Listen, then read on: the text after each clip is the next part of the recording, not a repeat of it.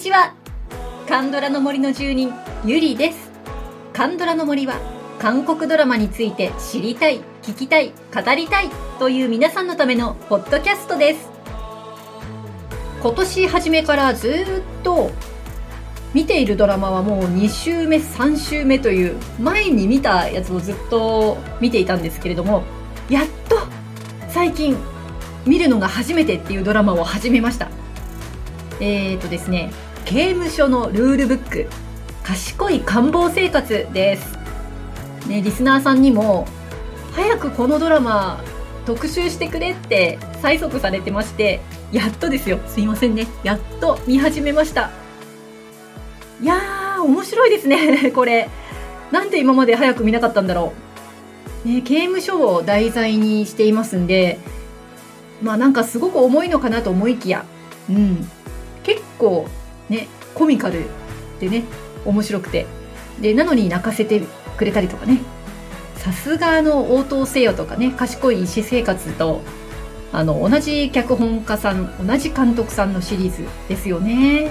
もうこの方たちブランドのようになってますよね。次どんなドラマを作ってくれるのかなっていうふうにワクワクしちゃいます。そしてこの刑務所のルールブックねもう俳優さんたちがすごい豪華ですよね。必ずどこかのねドラマで名脇役としてやっていたという方たちが勢ぞろいしていて、まあ、その中でも私が好きなのはあのペン部長、ね、ペン部長のチョン・ウィンさんと、えー、そこの受刑者のミンチョル、えー、チェムソンさんこのお二人がいいんですよね。でこのお二人私が初めて見たのはあの歴史ドラマの「気候号」だったんですね。あのハジモンさんとかねチチャンウクさんが出てたドラマでしたけれども、ね、気候号ではこのお二人はねちょっと火花散らすような間柄でしたけれどもこの刑務所のルールブックではどんな結末を迎えるのかすっごい楽しみですね。見終わったら特集しようかなと思ってます。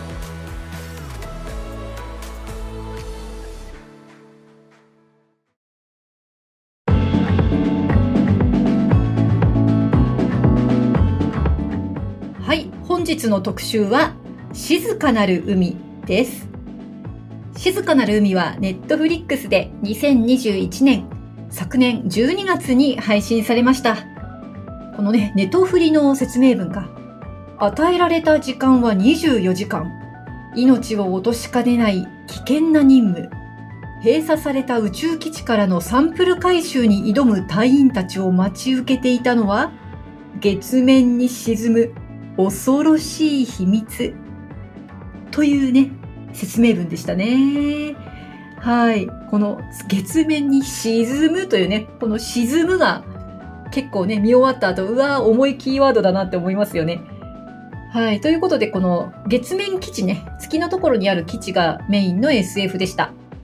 で、以前ね、短編映画として発表されていた作品のドラマリメイクということで、まあ、今回、ペドゥナさん、コンユさんというね、あの、二大スターの共演で話題になりました。で、ちょっと今ね、あの、ネトフリの説明読んで気づいたんですけど、これ24時間だったんだね。私知らなかった。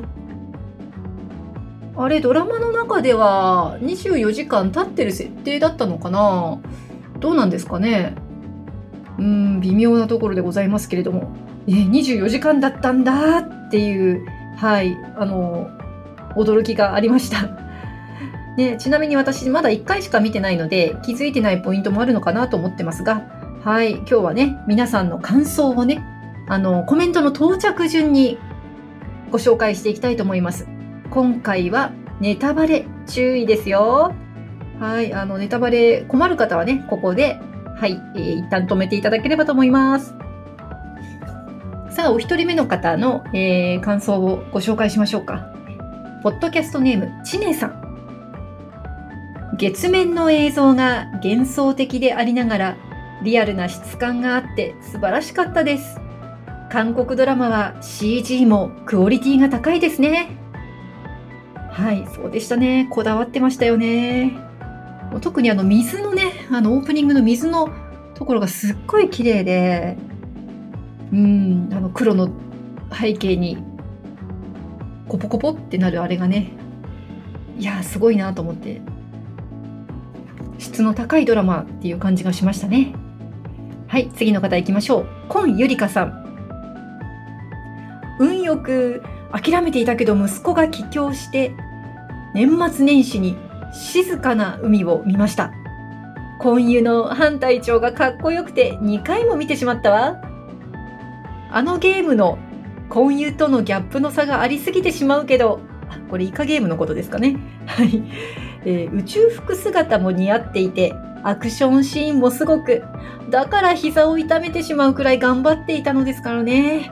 共演者同士とても仲良くて暗い内容でしたが大変良かったですわ。最後は死を感じたけど曖昧みたいでパート2を期待したいですね。反対長生きていてほしいよ。地球にいるマナ娘と再会してほしいですね。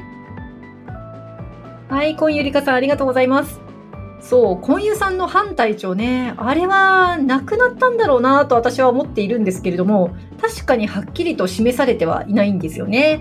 この視聴された皆さんもね、生きてる派と死んでる派に分かれそうですよね。あの、制作側で入っているチョン・ウソンさんも、パート2は視聴、パート2は視聴者次第的なことをおっしゃってて、まあ、どうなるのかなと思ってます。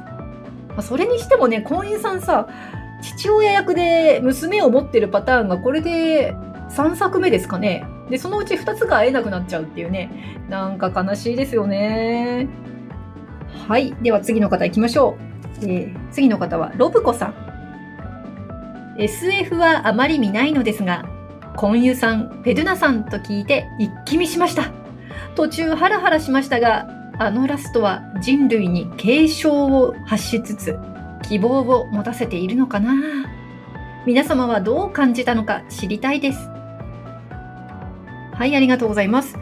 ね、皆さんどう感じたのか？結構それぞれだと思うんですよね。ぜひこの後のコメントをお楽しみにしてください。まあ、私はね、あの、ロブコさんと一緒で希望を持たせてるのかなっていうふうにもね、思いますけれどもね。なんとなくあの、なんか、宇宙戦艦ヤマトのラストを思い出したんですけど、ね、あの、一番最初のアニメのラスト覚えてる方いらっしゃいますかね？ね、皆さんがどう感じたのかちょっとこれからね、はい、聞いていきましょう。さあ、お次の方ご紹介します。ようこさんです。終始漂う不穏な空気が私の好みで、ドキドキしながらも楽しく見ました。話数が少ないっていうのもあるんだろうけど、すべてを明かさず説明せず、想像する余白があったのが良かった。その余白の残し方もうまかった。後半のルナが住んでいたジアンのお姉さんの部屋から見える地球のシーン。そこからのジアンとルナのやりとりが好きです。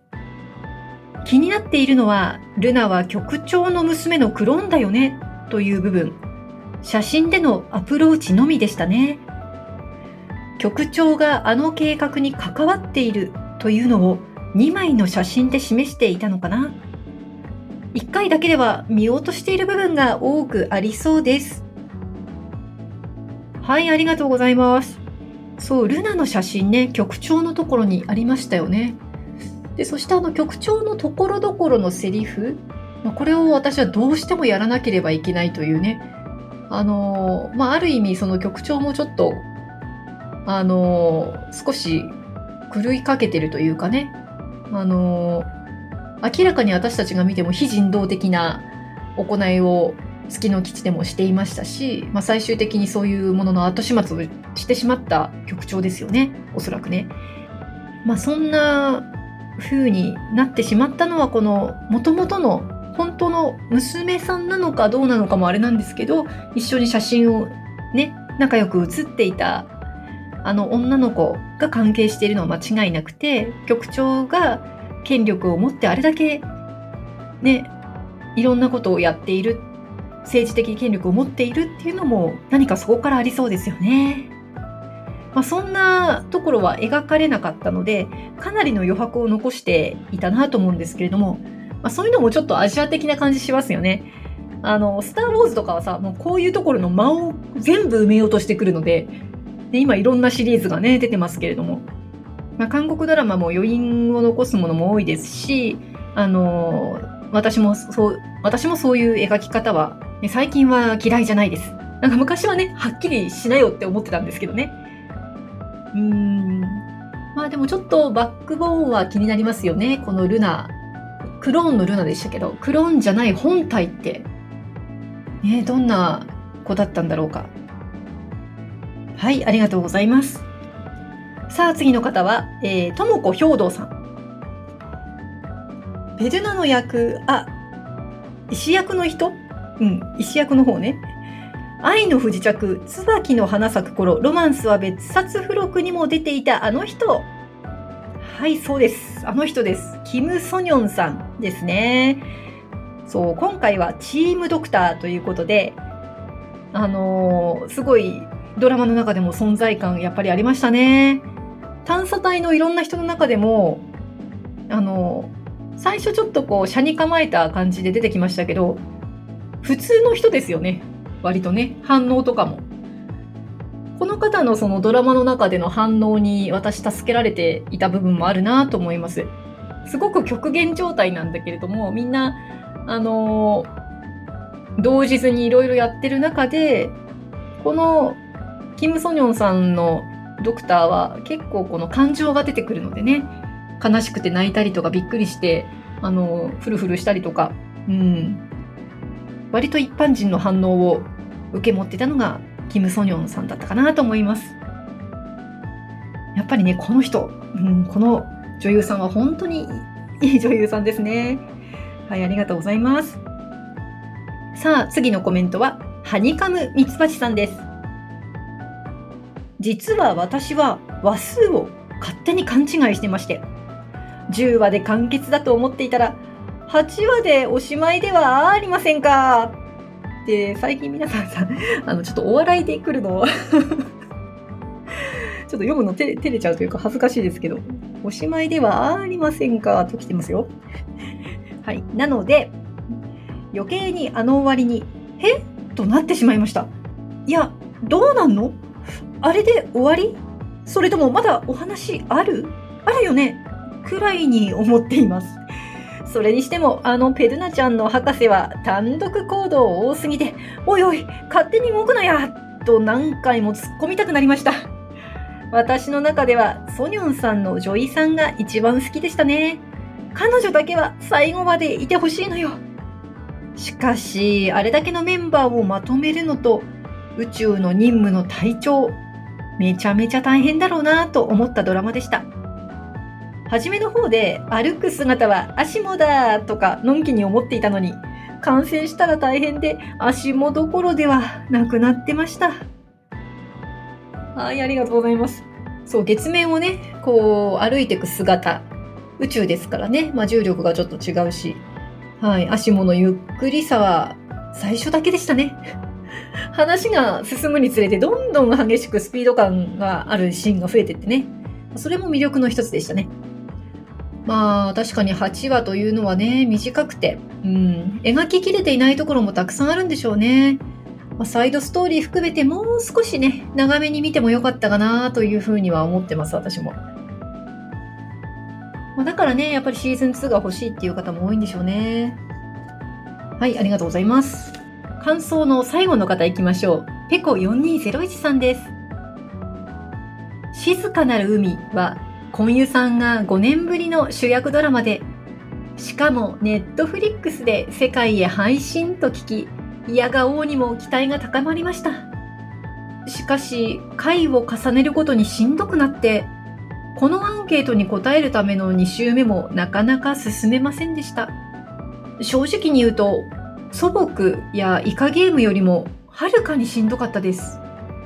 祖母にはイム博士がそばにいましたが、ルナ07さんは5年もの間一りぼっちでしたね。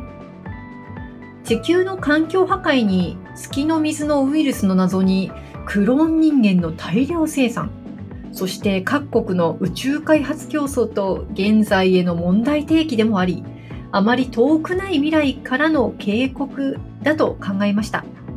科学の進歩は突き詰めると独りよがりの暴走へと向かっていきます。国家の存亡に関わるとあればなおさらです。反隊長は冷静沈着で危険な作業にも率先して動く責任感が強い人です。だからサンプルの回収と孫博士とルナを地球へ帰還させるのが任務と考え、減圧室のスイッチを押して自ら犠牲になったのだと思います。その覚悟を決めた時の凛とした表情と、ルナに似顔絵のバッジを差し出された時の優しげな眼差しと、ヘルメットの明かりの点滅が消える時の目尻から一筋の涙に生きて死なないでと叫びそうになりました。かっこつけすぎです。孫博士はまっすぐな性格で、眼力に意志の強さを感じますが、ルナにお菓子を渡した時の微笑みが一番に浮かびます。テソクは5年前にパル基地の隊員たちを見捨てた罪悪感に苛まれて RX に寝返りますが、それは命令を下した上官たちへの憤りも含まれた彼なりの正義だったのでしょう。オープニング映像の不気味な水の動きは、これから起こる出来事を象徴するかのようでしたし、控えめな OST はドキュメンタリー感を高めているようでもありました。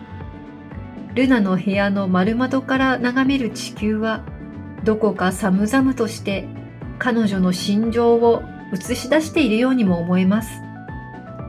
アンケートへの質問を考えていた折に、なぜという疑問が頭をもたげたのです。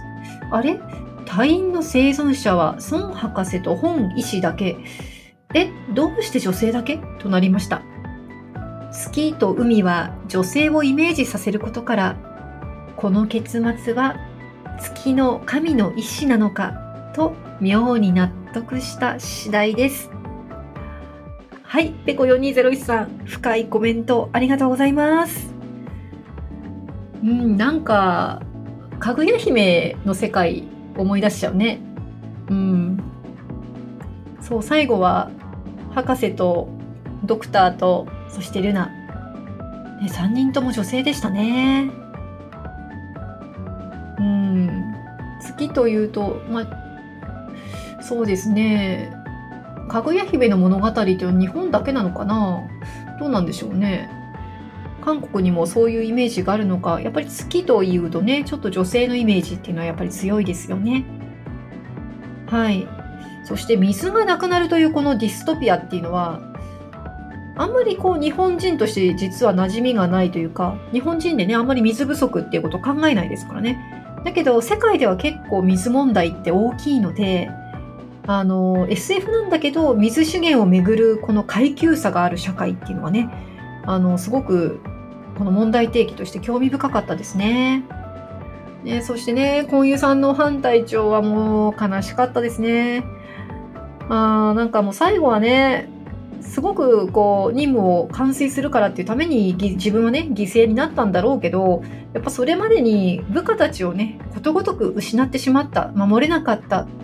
本当にそこがすごく悲しそうで、なんとなくね、生き残ることを諦めたようにも見えちゃったりしてね、うーん、このね、死に際、ヘルメットの中で明かりが消えそうにこう点滅する。うん、これは命がね、消えていくっていうその象徴的なシーンで、いや、今思い出しただけでもね、悲しくなりますね。はい、ありがとうございました。はい、そして今回ね、もう一つ質問をしたんですよね。あの、ルナには、その後どんな暮らしをしてもらいたいですか？ってね。あの、月の水に初めて順応したクローンが、まあ、ルナでルナ073でしたね。うん。まあ、その後の展開っていうのが、今回、結末描かれませんでしたので、ルナに対して皆さんいろんな思いを持っているんですよね。それを、あの、またいただいた順に紹介していきましょうか。はい。では最初に紹介するのは、コンゆりかさん。一緒に博士とドクターに見守れ、一緒に博士とドクターに見守られながら生活するのが理想ですが、危険な存在で、パート2ではルナは重要なポジションになること間違いないと思うので、地球の人類を守るクローン人間として生きてほしいですね。もちろん地球の博士の研究所で第二の祖母みたいに暮らしてほしいな。ああなるほど。そうみんな結構祖母を思い出してるんですね。なるほどな。うん。船の中でねあの穏やかにまあ最初は暮らしてましたんでね。うん。博士とドクターだったら絶対にルナを守ってくれるっていうそういう期待がねありますよね。はい、えー、次はロブコさん。地球に連れ帰ったら実験動物扱いされるから基地で生き延びてほしいです。人類のためとはいえルナを作り出し実験動物としてたくさんの命を犠牲にしたことは許されないと思います。はいありがとうございます。いや衝撃的なシーンでしたよね。ちょっと気持ち悪くなりそうなのを抑えて私も見てました。うーん。たくさんのルナがねぶら下がってましたよね。でそして何回も何回も月の水を飲ませて実験していくというのにすごくあの衝撃的なものを感じましたね。これ私が忘れられないセリフがあってあの竜帝則の最後の方のセリフね。僕らに月の水を手にする資格はないって彼は言うんですよ。これがねちょっと忘れられなくってで手則はねまあ自分自身がその以前基地の研究員を見殺しにしたから、まあ、それを言ってるんだと思うんですけどこの実験のことに関してもそうだと思うしだから本当はそのルナを手に入れるとか月の水を手に入れるとか、うん、人類としてねこういうことをしてしまう人類として何かねおこがましい、うん、そういうふうにもね感じてしまうんですよね。ルナに関しては本当に重く考えてしまうところあります。さあ、えー、次の方行きましょう。ようこさん。ルナは宇宙服なしでも外で息ができていけるのかしらという疑問はあるけれど、地球には行かずに、月のうさぎのように自由に派手ながら生きてほしいな。孤独かしら？うん、ジアンと姉妹のように地球で暮らす想像もしたけれど、幸せにはなれない気がして悩みます。ね、そうですね。なんか最後にね、自由に月を飛び回ってるルナを見たら、うん、そんな風にも思えてきますね。もしシーズン2があるんだとしたら、ダストはね、本当に自由に生きていってほしい。そういう風に思いますね。はい。それでは次は、ハニカムミツバチさん。ルナ、人の形はしているけれど、クローン人間で番号でたくさん同じ形態が管理されてて、なんだか切ないけど、あの生き残ったルナには、その年頃らしい、明るく楽しいいろいろな経験をさせてあげて、と、温魔な気持ちになってしまいました。わかる、わかるよ。ね温魔目線になっちゃうよね。うん。本当に明るく笑ってリラックスしたルナが見たいですよね。人生楽しんでほしいって、あの、ストーリーの中で本当にそういう風に展開するかどうかは置いといて、もう切なる願いですよね。はい、それでは最後にペコ4201さんの、ね、ルナへの思いを伺いましょう。ルナのその後は3つの可能性が考えられますね。1つ目は月に残ります。これは最も可能性が低いでしょう。孫博士が決して置いていかないと思います。二つ目は、チェ局長に引き渡されて、一生を祖母と同じ実験体として過ごします。しかしこれは人格無視も甚だしく、絶対にダメです。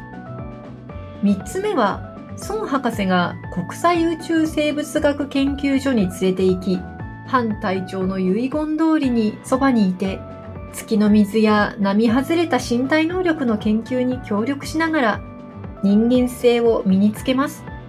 これが理想ですが、水の謎が解ければ人類を救えます。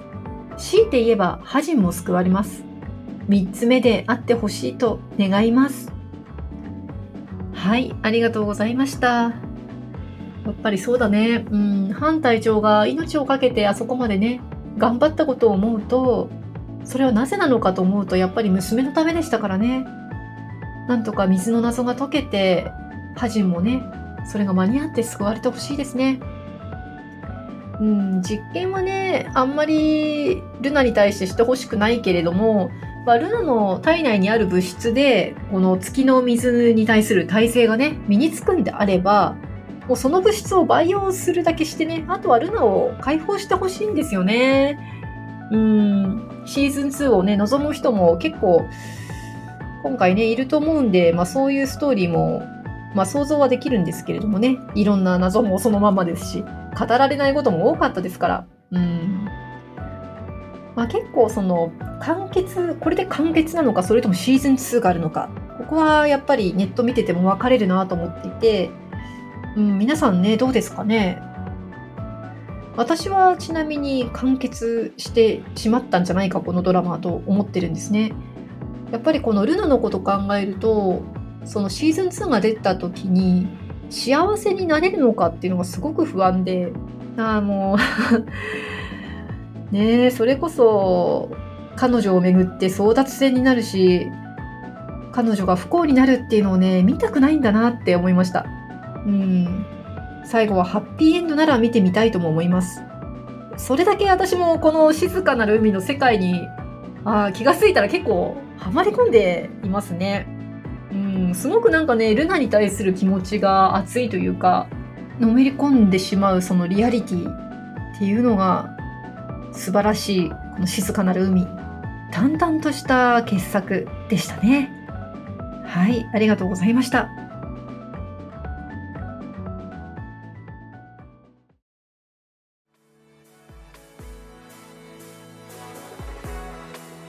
はい、エンディングです。今日はね、曲の紹介はありません。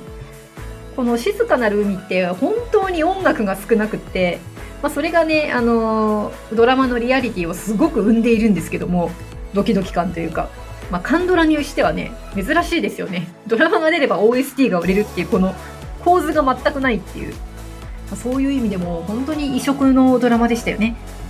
はい、皆さんアンケート回答ありがとうございました。さあ次回からはいよいよ怪物の特集に入りたいと思ってますもうねすごく私力が入りそうなんですよもう3周してるからねはいで数回に分けてね特集していきたいと思っているんですけれども、え怪物のアンケートまだ延長しておりますのでぜひはい、皆さんの感想とかね、好きなキャラクターとか送っていただければと思います。番組のご感想もぜひお送りください。LINE 公式アカウントにご登録いただければ配信もアンケートの通知も逃さず受け取れます感想もすぐに送れます Twitter、Instagram、Facebook でご案内しておりますのでぜひご登録をよろしくお願いいたします。それでは今日もお聴きいただきありがとうございました。また次回カンドラの森の奥深くでお会いいたしましょう。